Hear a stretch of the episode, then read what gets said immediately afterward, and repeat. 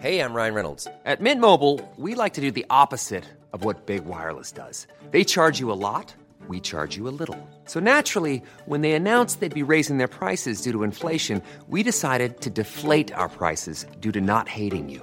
That's right. We're cutting the price of Mint Unlimited from $30 a month to just $15 a month. Give it a try at mintmobile.com slash switch. $45 upfront for three months plus taxes and fees. Promo rate for new customers for limited time. Unlimited more than 40 gigabytes per month. Slows. Full terms at mintmobile.com. Porque el mundo actual no se entendería sin la economía y los negocios. Acompaña a Mario Maldonado, el columnista de negocios más joven y objetivo del periodismo financiero, en su programa Bitácora de Negocios. ¿Qué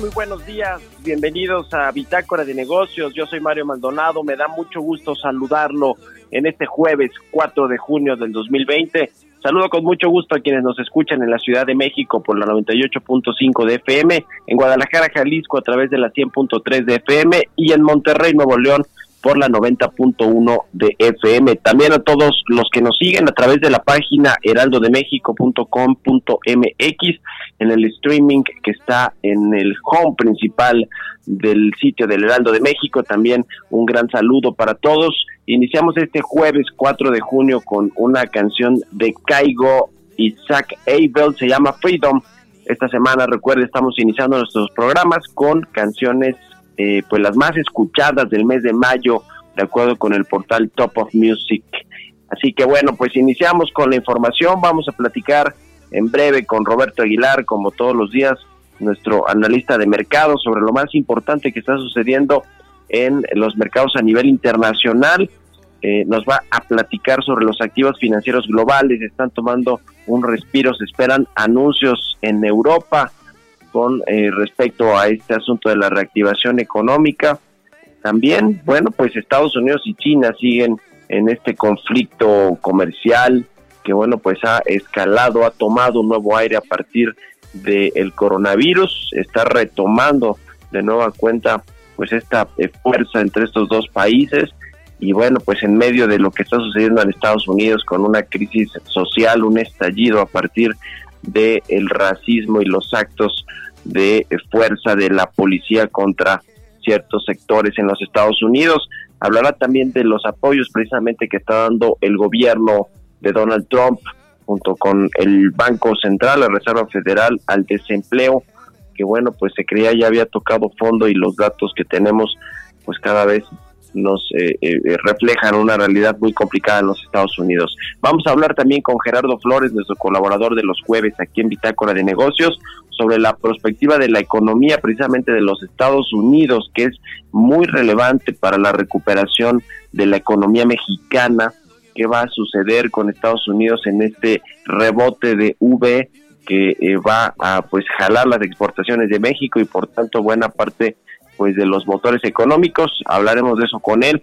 También vamos a platicar con Jorge Sánchez Tello, director de investigación aplicada de la Fundación de Estudios Financieros. Son experto en temas eh, que tienen que ver con la economía y bueno, pues vamos a hablar de la recuperación de este eh, pues eh, de esta forma de palomitas. ¿Se acuerda que Arturo Herrera, el secretario de Hacienda, ha dicho que va a ser de esta manera la recuperación? Bueno, pues vamos a entrarle a eso y también a ver si nos da tiempo platicar sobre esta propuesta de Mario Delgado para pues aportar a los desempleados a través de algunos cambios en las AFORES para que puedan obtener más recursos en los cuatro meses que vienen para pues atravesar esta crisis. Es una propuesta interesante que levanta polémica, le voy a platicar yo de eso en mi editorial. Y vamos a hablar también con Diego Ruiz Durán, él es abogado encargado de la defensa de Guillermo Álvarez y la cooperativa Cruz Azul. Hay pues todo un asunto, un lío legal entre eh, pues eh, Guillermo Álvarez, la cooperativa y otros eh, directivos de esta cooperativa Cruz Azul, además de que bueno, la Unidad de Inteligencia Financiera está investigando una presunta facturación apócrifa de 300 millones de pesos en Cruz Azul. Vamos a entrarle a todos estos temas, si nos permite. Quedes aquí con nosotros en Bitácora de Negocios y ahora le presento el resumen de las noticias más importantes para iniciar este jueves 4 de junio.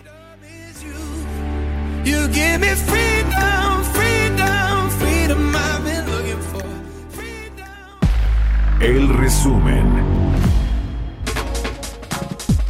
La Suprema Corte de Justicia de la Nación avaló que funcionarios del Banco de México, el Instituto Federal de Telecomunicaciones y el Instituto Nacional Electoral puedan ganar por el momento más que el presidente Andrés Manuel López Obrador. En el banderazo de inicio de obra del tren Maya desde Escárcega Campeche, el director general del Fondo Nacional de Fomento al Turismo Rogelio Jiménez Pons afirmó que el tren Maya será la puerta de entrada de la península de Yucatán, generará empleo y conectividad. Tan solo este año vamos a generar hasta 21 mil empleos en este tramo y llegaremos a 80 mil si sumamos los otros cuatro tramos. Estos empleos traerán certidumbre económica y bienestar a las familias campechanas en estos momentos de reactivación. La subsecretaria de Comercio Exterior, Luz María de la Mora, consideró que el tratado entre México, Estados Unidos y Canadá entrará en vigor el próximo 1 de julio en un contexto adverso derivado de la pandemia que ocasionará tan solo en América del Norte que el comercio retroceda entre 17 y 40%, lo que impactará de manera dramática la actividad económica de la región. La calificadora HR Ratings destacó que en abril pasado la balanza comercial de mercancías fue fuertemente deficitaria al registrar un saldo negativo de 4.293 millones de dólares, luego de que en febrero registró un superávit de 1.456 millones, cambio que se debió al efecto de las medidas de distanciamiento y el paro de labores. Mario Delgado, coordinador de Morena en la Cámara de Diputados, presentó una iniciativa para que los trabajadores que pierdan sus empleos a causa de la emergencia sanitaria por la pandemia del COVID-19 puedan retirar hasta 13 mil pesos de su Cristalina Georgieva, directora gerente del Fondo Monetario Internacional, dijo que redireccionar el rumbo del crecimiento hacia un mundo más verde, más inteligente y más justo es como los gobiernos deben actuar ante la crisis del coronavirus. Bitácora de negocios. El editorial.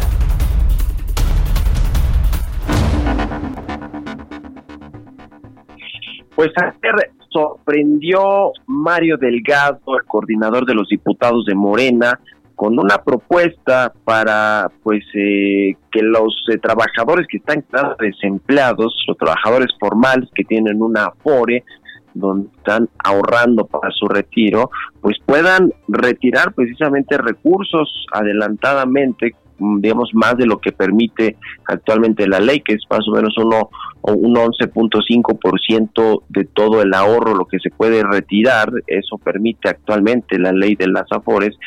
Y bueno, pues eh, lo que lo que dice Mario Delgado es que puedan retirarse más o menos lo una cantidad eh, similar a 17 mil pesos en cuatro meses para quien se queda desempleado y esto en suma, si tomamos en cuenta, es lo que es lo que dice la propuesta, perdón, son 13.307 pesos durante cuatro meses, lo que podrían retirar eh, quienes tienen una FORE para poder hacer frente al desempleo, que bueno, pues si usted me dice en cuatro meses esta cantidad máxima de 13.307 pesos, pues también suena bastante poco, así como esos créditos de 25 mil pesos que está ofreciendo el gobierno.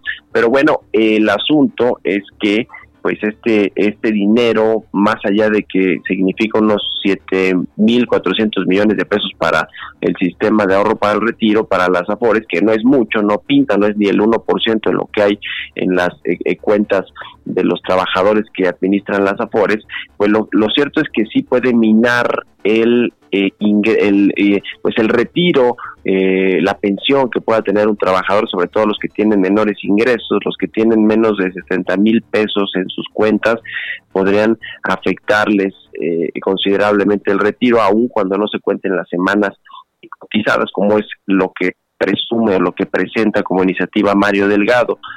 Esta, déjeme decirle que, bueno, pues es una iniciativa que a muchos podría ayudarles en el corto plazo son pocos recursos, son 13.307 pesos en cuatro meses y que, y que bueno, pues eh, eh, más allá de que les pueda afectar la cantidad que van a obtener en el retiro.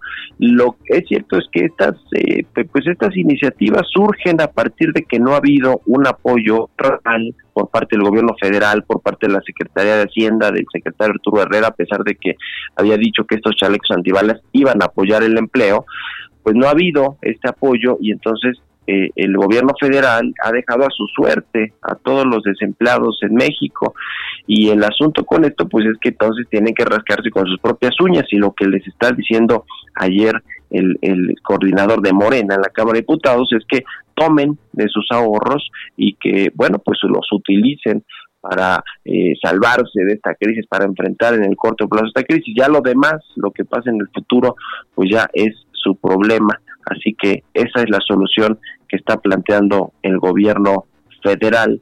El gobierno federal, bueno, no el gobierno federal, es Mario Delgado, pero yo creo que Mario Delgado no se manda solo, tiene ahí pues eh, eh, el yugo, me imagino, del presidente López Obrador, y bueno, pues eh, echó a andar o propuso esta iniciativa, así que bueno, habrá que ver si transita o no en el Congreso y eh, si, si transita, pues cuántos, vamos a ver cuántos recursos van a salir de las AFORES, porque calcula Mario Delgado que van a ser eh, más o menos 555 mil desempleados los que podrían acceder a estos 13 mil 307 pesos.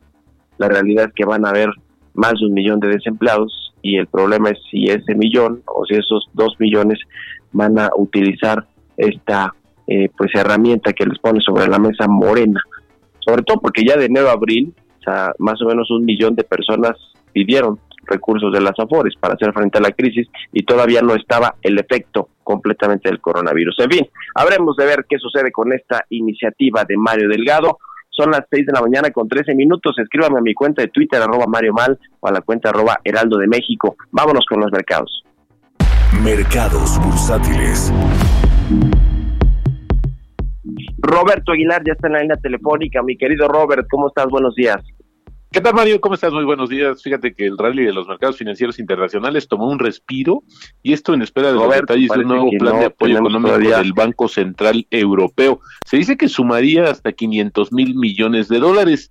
Fíjate, los inversionistas pues aprovecharon esta coyuntura para tomar utilidades de los mercados bursátiles, de los mercados cambiarios y también del petrolero. Este último incluso alentado por dudas sobre la prolongación del acuerdo de disminución de la producción global de hidrocarburos ya debajo de los 40 dólares cotizando eh, los precios internacionales del petróleo. Bueno, nuestro tipo de cambio también se desinfló para acercarse nuevamente a los 22 pesos. Ahorita está cotizando en 21.84 y los futuros de las bolsas estadounidenses con bajas mínimas, pero al final también teñidos de rojo.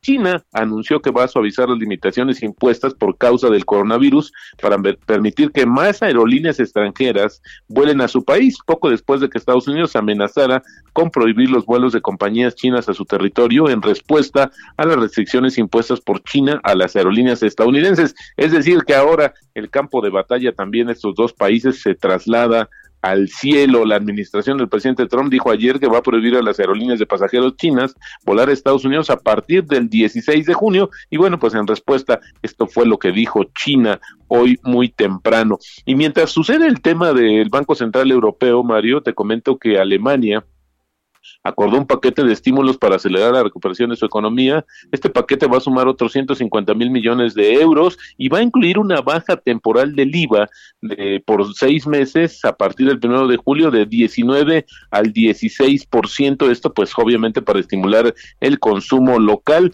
Y ya si sumamos todos los, eh, los anteriores programas y lo que ha hecho justamente Alemania, que es la economía más grande de Europa, pues esta, este plan, este programa antichoque, pues representaría algo así como el 30% del tamaño de la economía alemana. Muy atentos más tarde, Mario, al dato del desempleo o la solicitud de ayuda por desempleo en Estados Unidos, porque fíjate que se espera que este el número de estadounidenses que soliciten beneficios de desempleo probablemente baje a menos de 2 millones, esto por vez primera desde mediados de marzo, que va a seguir todavía alto, pero sin embargo, este informe semanal podría sugerir que lo peor, lo peor ya habría pasado para el mercado eh, laboral y esto combinado justo con datos de ayer que mostraron una caída menor a la esperada en las nóminas privadas en mayo.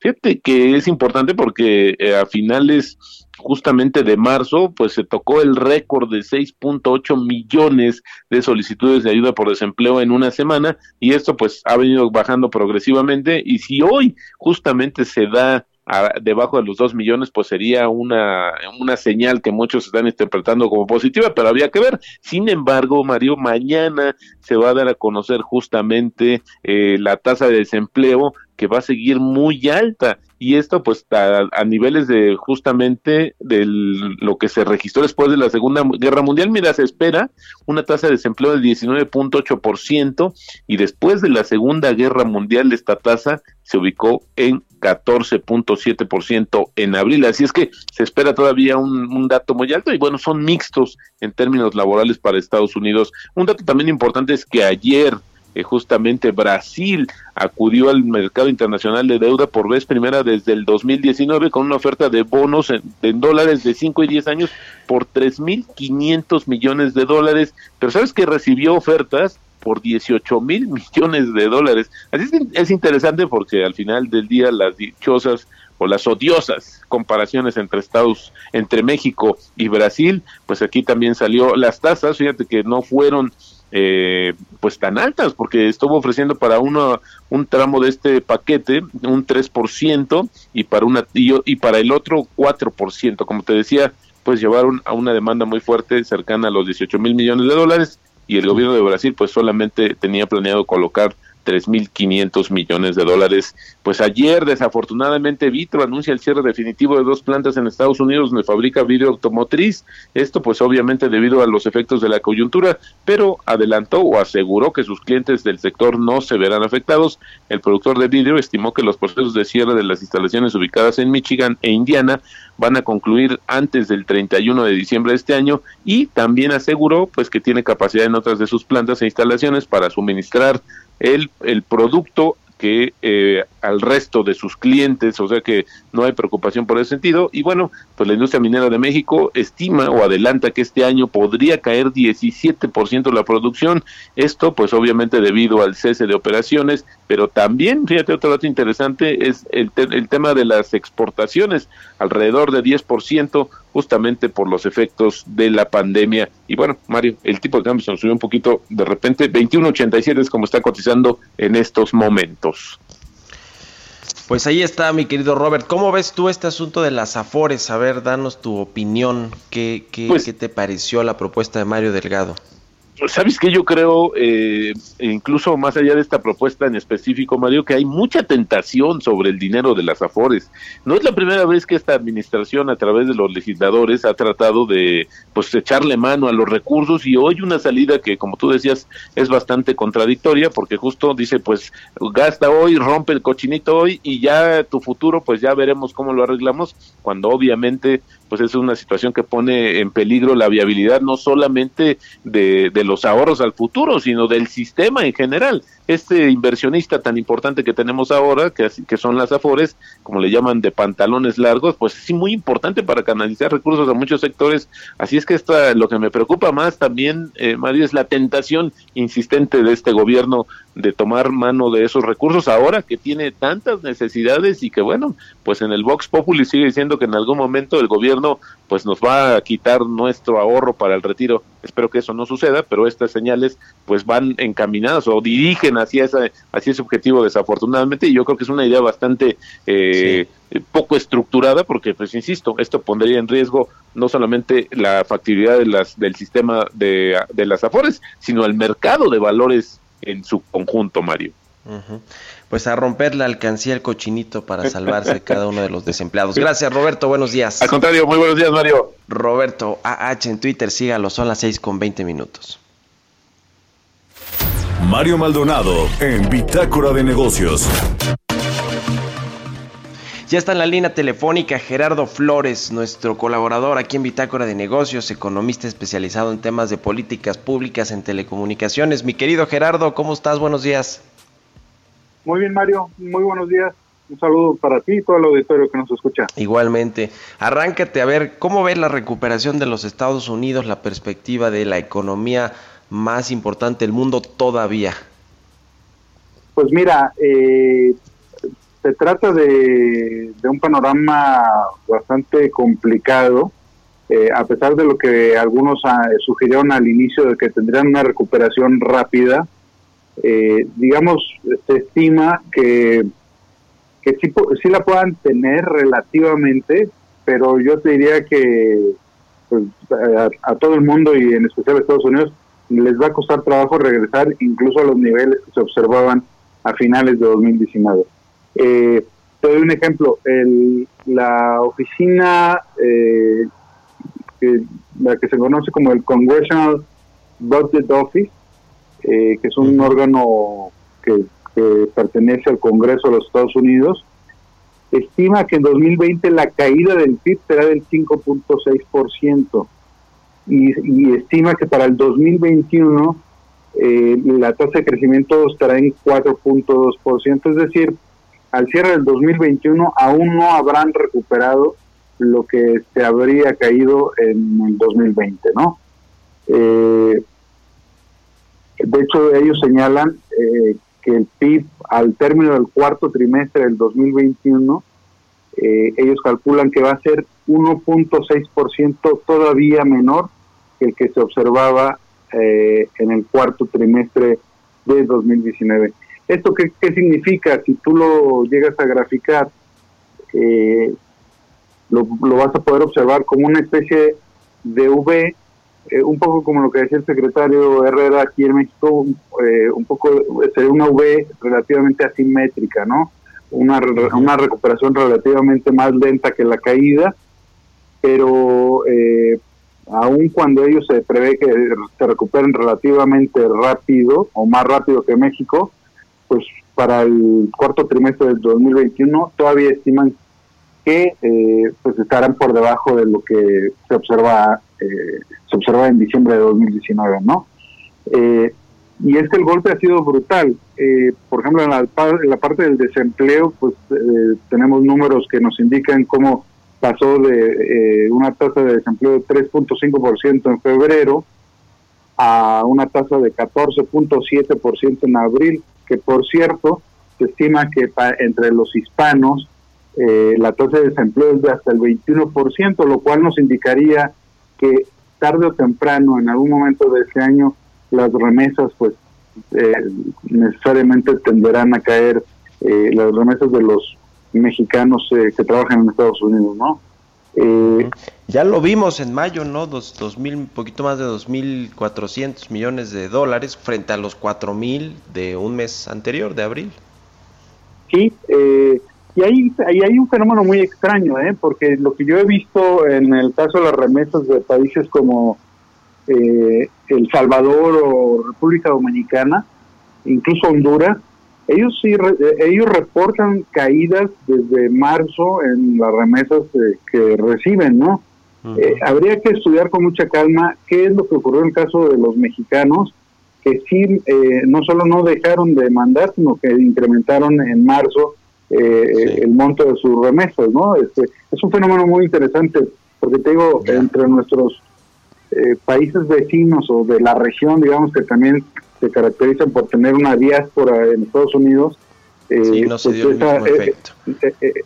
ellos este, enviaron menos dinero, ¿no? Nos cae la guillotina. Muchas gracias, mi querido Gerardo. Muy buenos días. Buenos días, Mario. Vamos a hacer una pausa. Continuamos en un momento con la información más relevante del mundo financiero en Bitácora de Negocios con Mario Maldonado. Regresamos. Estamos de vuelta en Bitácora de Negocios con Mario Maldonado. Entrevista. Ya estamos de regreso aquí en Bitácora de Negocios. Son las 6 de la mañana con 30 minutos. Estamos transmitiendo en vivo desde la Ciudad de México en El Heraldo Radio. Vamos a platicar con Jorge Sánchez Tello. Él es director de investigación aplicada de la Fundación de Estudios Financieros de Fundef y bueno, pues experto en temas económicos y financieros. Jorge, ¿cómo estás? Buenos días. Hola, estimado Mario, muy buenos días. También a las personas que están escuchando tu programa. Oye, pues a ver, la recuperación creo que es algo que nos atañe a todos y nos preocupa a todos los mexicanos. ¿Cómo va a ser el rebote de la economía luego pues de esta caída fuertísima que vamos a tener en el segundo trimestre del año y que pues se va a extender a todo el 2020. Ahí hay una sopa de letras de si va a ser en V, en W, en forma de U, en L o en forma de palomita, como dice Arturo Herrera, de la palomita de Nike. ¿Cómo está cómo ves tú el asunto? Fíjate, Mario, que siempre en el tema de los pronósticos, muy particularmente, este, generalmente nunca me han gustado. ¿Por qué? porque tratar de predecir el futuro este, es, es, muy complicado. Simplemente nos sirven para dar este, escenarios. La prueba está que a principio de año la mayoría de los pronósticos estimaban que en un escenario positivo podíamos crecer al 1%. En cambio, hoy en día los escenarios más este, optimistas nos dicen que vamos a caer entre el menos 6, el menos 7%, los más pesimistas arriba del 10%. Y como bien señalas, el, el debate es cómo nos vamos a recuperar, en cuánto tiempo. Sin embargo, hay que tomar en cuenta, Mario, que, como bien señala el secretario de Hacienda, Arturo Herrera, este, por lo menos me da gusto saber que, reconoce un poco la, gravedad de la, de la, crisis económica y que no vamos a tener una pronta recuperación.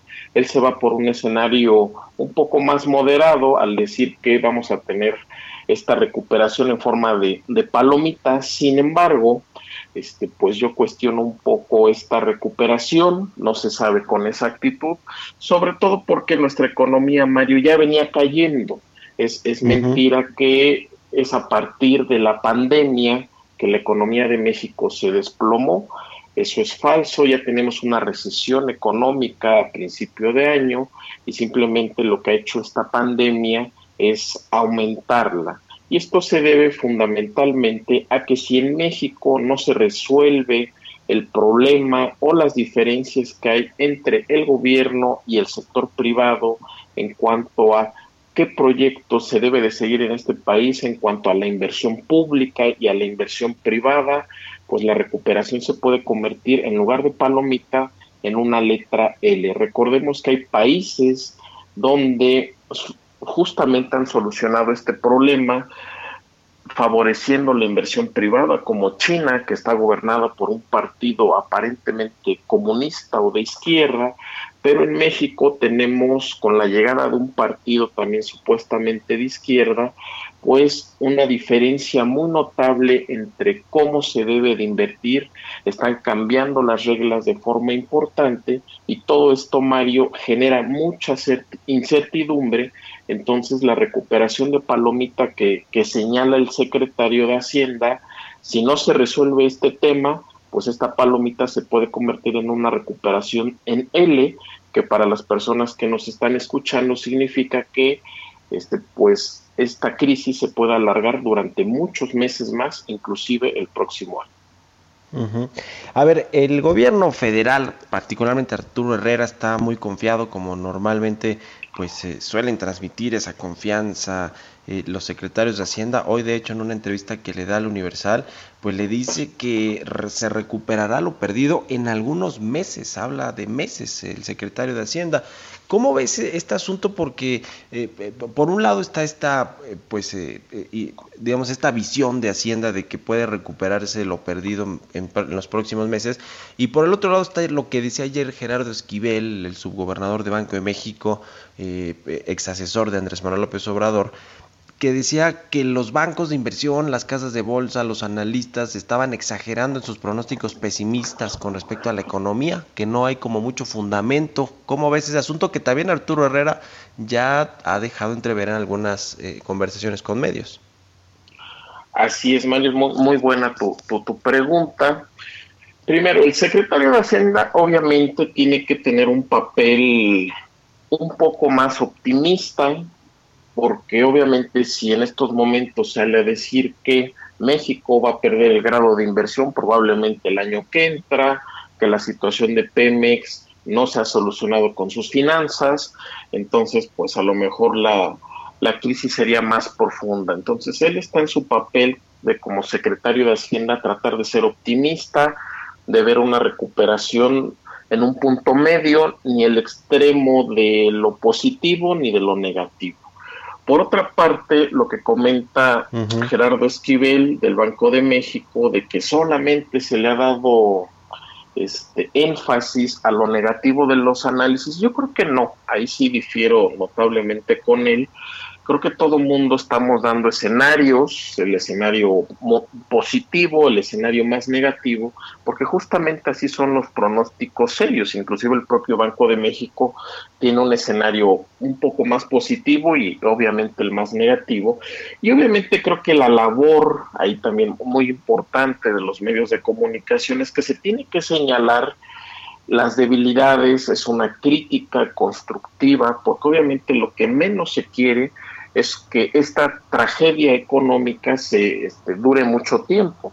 Entonces, este, creo que una cosa es tratar de ver los números de una forma moderada, positiva, y obviamente aquí la, la visión de Gerardo Esquivel tiene que, pues más que nada, ahí tiene que ver él el, la objetividad con la que el Banco de México tiene que analizar los datos y hay una realidad muy cruda que tanto este Gerardo Esquivel como Arturo Herrera están olvidando. La crisis económica de México empezó antes de la pandemia. Decir que se va a recuperar en unos meses, que nos digan en cuánto. No veo yo una recuperación en unos dos o tres meses. Simplemente va a durar más tiempo. E incluso, Mario, si la pandemia se detuviera de forma mágica hoy, México va a seguir teniendo graves problemas, entre ellos está Pemex, sus finanzas son un desastre, deberían de aprovechar esta coyuntura para hacer un golpe de timón en Pemex, en el sector energético, debe de cambiar la narrativa el gobierno en contra de la iniciativa privada. Entonces te digo, aunque hoy se detuviera de forma milagrosa la pandemia, México va a continuar con problemas económicos. Ya. A ver, Arturo Herrera dice que México no tiene margen para endeudarse, para aumentar el déficit primario, el déficit público, eh, como lo tienen otros países, que ah, incluso en la entrevista que le da la Universal habla como si fuera una tarjeta de crédito que pues estaba a tope, con poco límite para pedir financiamiento.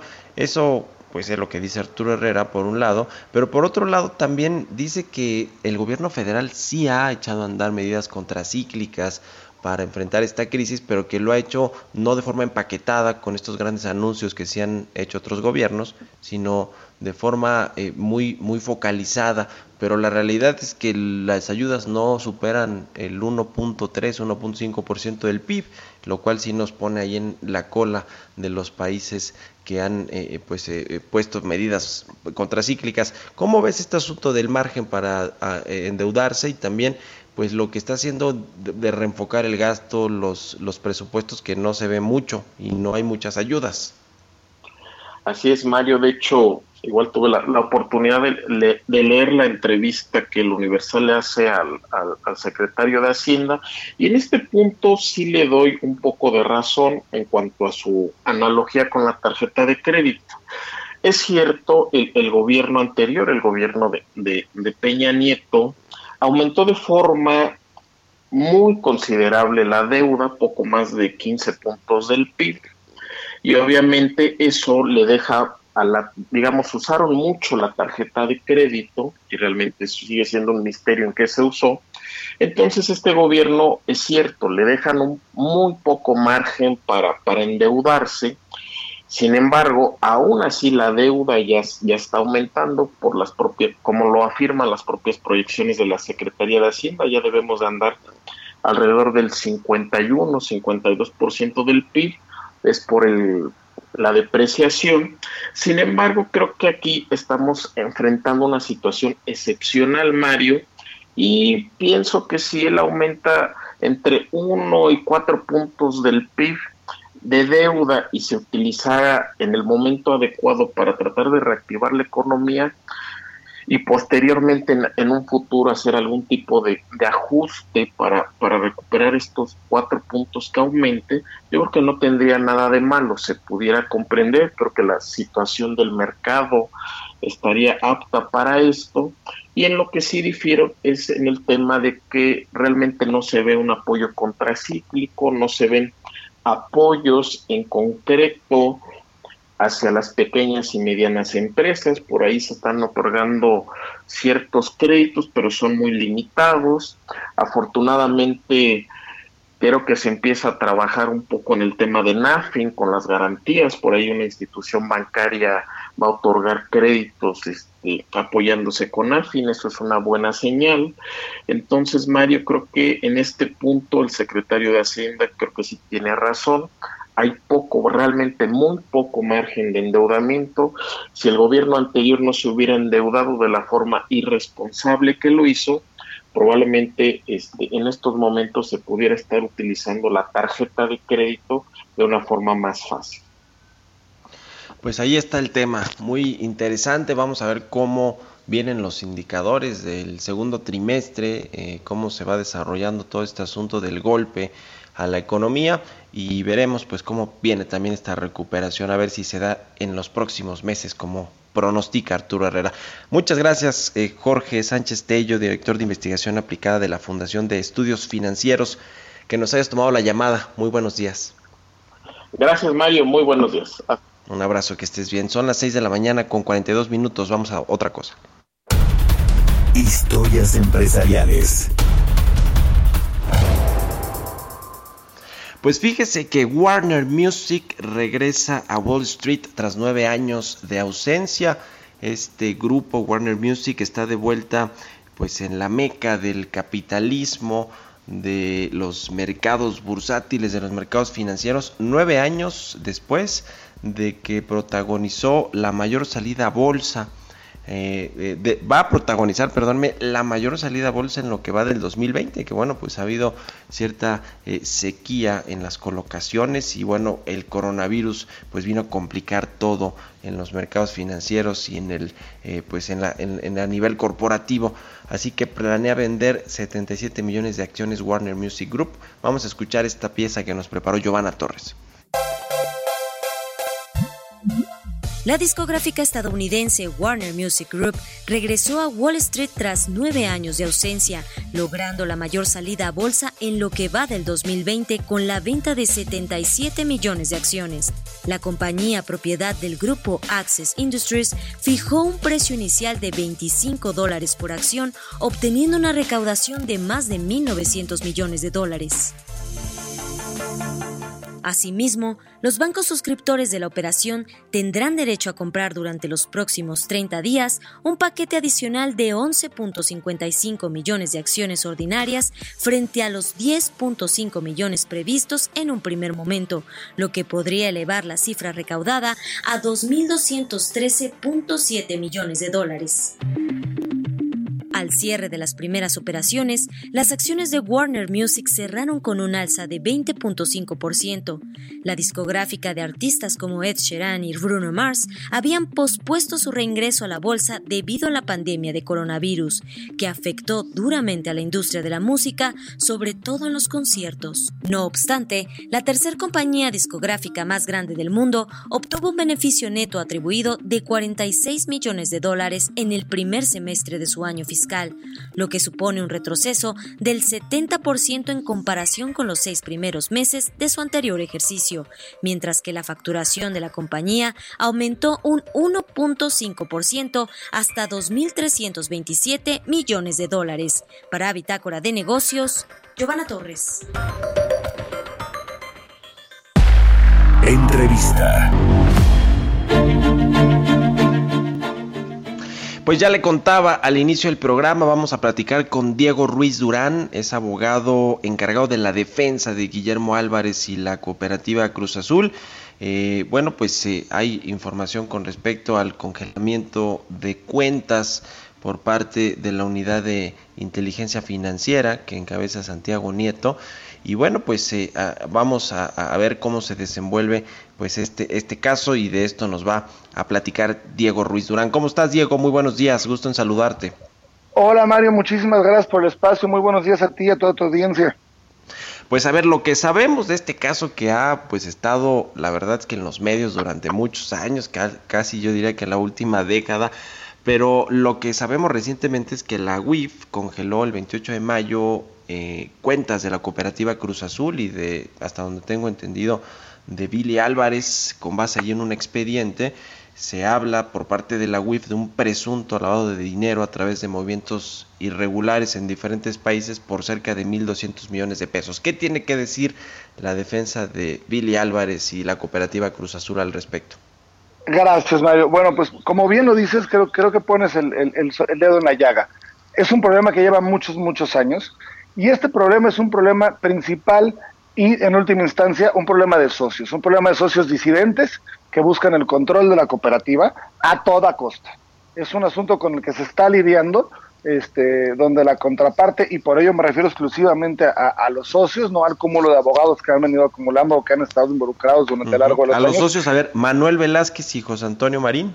Es correcto, y eh, el contador briseño y toda la familia de, Víctor Manuel Velázquez que aparecen, que son las personas que supuestamente firman las facturas, que se que toman el año pasado con metralletas y uso desmedido de la fuerza de las instalaciones.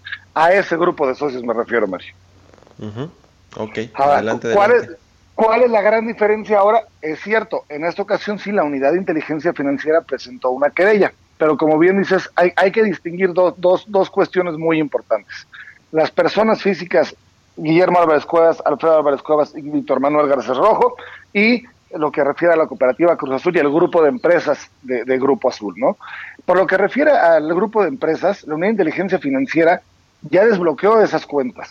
Este, la verdad es que en un ejercicio de absoluta racionalidad este, imperó la prudencia y se percató que el caso no era así, sino que había que investigar a unas personas pero lo más importante de esto, Mario, es que esto es una denuncia y hay que tomar las cosas en la justa proporción. No sé si te has percatado que en esta ocasión ha habido un anuncio y una cantidad desmedida de medios de comunicación atacando 24 horas del día. Esto pues es evidente una campaña completamente orquestada por estas personas. De hecho, si buscas sus páginas de Facebook y sus videos, o sea, hay una cantidad de recursos destinados a este tema que la verdad es algo ininteligible de dónde los obtienen. Si es que, como ellos dicen, no tienen con qué, con, qué comer, ¿no? Porque, o sea, yo no conozco, perdóname, soy abogado, litigante, y pues, la verdad es que no, no, no solo de, de, de, aplausos vive el payaso, ¿no? Este, no entiendo cómo durante toda esta cantidad de tiempo ese cúmulo de abogados se prestan para, para defender sin un solo, sin una sola prestación económica, ¿no? Ahora, por lo que refieres, qué bueno, qué bueno que lo tocas. Mira, por lo que refiere a Alfredo Álvarez, pues, claramente no puedo este, hablar porque pues, no, no, no tengo ni siquiera el gusto de conocerlo. A Víctor Garcés sí tengo el disgusto de conocerlo, pero no es una persona con la que nosotros hagamos empatía en, en lo absoluto. Pero sí te puedo hablar de Guillermo Álvarez y de su relación con la cooperativa. Este, primero que nada, este, digo, esto se va a demostrar a las autoridades y te quiero decir algo, Mario. La verdad es que hemos sido, si te has percatado, muy, muy, muy, muy críticos y muy, y muy herméticos en el manejo de la información. Esto es por una obligación que tienen todos los cooperativistas de no afectar el mal nombre. Y como siempre te has percatado, el licenciado Álvarez es una persona muy reservada y acudo ante las autoridades para aclarar lo que se tenga que aclarar y así será. Y te reitero, se invitina el escrutinio de, las, de, las, de las autoridades para este tema. Por lo que hace los supuestos 1.200 millones, Mario, la verdad es que es una presunción y una presunción infundada. Estamos hablando de casi 142 operaciones, que de las cuales son 429 millones 560 mil pesos y cinco operaciones por 44 millones de dólares. De estos retiros, dos operaciones son entre partes relacionadas de Cruz Azul, es decir, de una cuenta de Cruz Azul a otra cuenta de Cruz Azul, que son 425 millones de pesos, asigna de Oriente, que es concretos y cementos nacionales. Y por lo que refiere a los 44.57 millones de dólares, está muy sencillo. Es una operación, eh, otra vez, por medio millón de dólares con Signa de Oriente, una operación de pago a un crédito a Banco Santander, crédito otorgado a Cooperativa Cruz Azul por 7 millones y medio de dólares, y tres operaciones por 36.5 millones de dólares. Estas tres operaciones, Mario, son operaciones a ThyssenKrupp Policius. A ninguna empresa fachada, es literal la, la, empresa líder en el mundo para la construcción y el desarrollo de plantas de cemento, y que no se le olvide a los disidentes que estamos en la mayor ampliación y desarrollo de plantas de Cruz Azul en la historia. Es la obra insignia de, Cooperativa Cruz Azul. Y para que se engolosinen con sus números, no es una operación desde de, 44, es un aumento de 500 millones de dólares de inversión para los cooperativistas. Entonces, su supuesto desvío de 1.200 millones de pesos, un solo peso de esos no cae a las cuentas de Guillermo Álvarez Cuevas. Ya. Ahora, eh, se habla de eh, cheques que firmó en 98, cheques salieron ahí, algunos reportes periodísticos que habría eh, firmado el propio Guillermo Álvarez y que pues los recursos se canalizaron fuera de México, a Estados Unidos, España, etcétera. ¿Qué hay de, digamos, de estas pruebas que podrían presentar eventualmente estos socios o disidentes de la cooperativa Cruz Azul para pues poder probar o eventualmente llevar a juicio a Guillermo Álvarez? Pues mira, por lo primero, por los primeros, las primeras menciones que hicieron en medios de que fueron destinadas a comprar inmuebles, falso. Ninguno de los inmuebles en el extranjero que presentan son de Guillermo Álvarez Cuevas, ni uno solo. Son homónimos que ni siquiera comparten el nombre medio o el segundo apellido. Por lo que refiere a los cheques, sí, sí hay millones de cheques, pero es que hay que recordarles, él es el director general de Cooperativa Cruz Azul y de Grupo Azul. El, eh, eh, operaciones como las que te acabo de comentar, pues evidentemente tienen que pasar por la autorización de él. Y de hecho, ¿cuál es la razón de que se congelen en primera instancia las cuentas de, Cooperativa La Cruz Azul? Pues porque aparece el nombre de Guillermo Álvarez. pero es el director general y es en esa calidad en lo que lo realiza. Y si nosotros revisamos la evolución pues, patrimonial de Lisiado Álvarez, sí, por supuesto que hay este, cheques este, a su nombre, como cualquier persona, tiene cheques dirigidos a su hija de su cuenta personal, tiene este, cheques entre cajas, como cheques firmados de cooperativa de los montos que acabamos de hablar o, transacciones eh, autorizadas por él. Pero pues es en su carácter de director general de la cooperativa, no hay algo que se le puede imputar a él y lo que y, de ingresos que se le pueden imputar van totalmente acorde con su situación patrimonial y fiscal de los últimos nueve años. ¿Tiene alguna relación este, estos eh, recursos que supuestamente se han desviado de la cooperativa o, se presume lavado de dinero, que es un poco lo que se ha publicado y, por lo que en teoría está persiguiendo eh, la UIF, o más bien está revisando la UIF esta investigación? Eh, ¿Tiene que ver con el gobierno pasado, con Enrique Peña Nieto, con el exconsejero jurídico Humberto Castillejos, que es algo que también ha salido en los reportes de medios? E, es correcto, inclusive si te fijas soy muy mencionado en ese tema y, y, eso, bueno, ya tuvo la réplica particular por lo que a mí refiere. El, el, consejero nunca ha tenido, el exconsejero nunca ha tenido absolutamente nada que ver en negocios, ni con Cruz Azul, ni con tu servidor. El señor fue es mi arrendador y nada más. Estos no, y quiero ser muy claro, todos estos movimientos no tienen absolutamente nada que ver con la sección anterior. Son movimientos del anterior y del anterior y del anterior. O sea, depende del año en que ellos hayan querido tomar el control de la cooperativa. No es este, eso es nada más es un discurso de ellos. Sin embargo, yo te quiero hacer una pregunta muy clara. Este, pues porque eh, eh, ellos manejan un discurso muy claro. Cuando, cuando nosotros, cuando se gana este lado alguna resolución, es corrupción. Y cuando ellos ganan es justicia. O sea, pero nadie está poniendo el dedo en, a ver, un día tomaron por la fuerza y de manera absolutamente ilegal el control de la de, Cooperativa Cruz Azul. Y quiero ser muy retrativo porque yo estaba ahí, con metralletas, Mario, poniendo en riesgo toda la cooperativa. ¿Sabes qué pasó el día que tuvo el control? Que ni siquiera fue ilícito que lo tuviera porque era un interventor, no un administrador. En un día se robó 75 millones de pesos este José Antonio Marín. Ya. En Oye, se nos acaba el tiempo, ya nos cae la guillotina. ¿Billy Álvarez está en México o está afuera? por supuesto. No, no, no, por supuesto, aquí está y está atendiendo todos los días en la cooperativa, atendiendo de manera normal. Pues te agradezco mucho, Diego, eh, Diego Ruiz Durán, abogado encargado de la defensa de Guillermo Álvarez, que nos hayas tomado la llamada y muy buenos días. Gracias a ti, Mario. Saludos a toda la audiencia. Hasta luego. Que estés muy bien, hasta luego. Con esto llegamos al final de Bitácora de Negocios. Quédese con Sergio Sarmiento y Lupita Juárez aquí en el Heraldo Radio. Nos escuchamos mañana a las 6 de la mañana. Buenos días.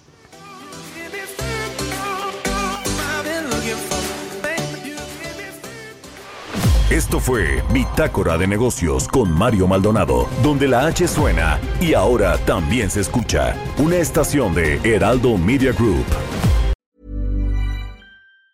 Mom deserves the best, and there's no better place to shop for Mother's Day than Whole Foods Market. They're your destination for unbeatable savings, from premium gifts to show-stopping flowers and irresistible desserts. Start by saving 33% with Prime on all body care and candles. Then get a 15-stem bunch of tulips for just $9.99 each with Prime. Round out Mom's menu with festive rosé, irresistible berry chantilly cake, and more special treats. Come celebrate Mother's Day at Whole Foods Market.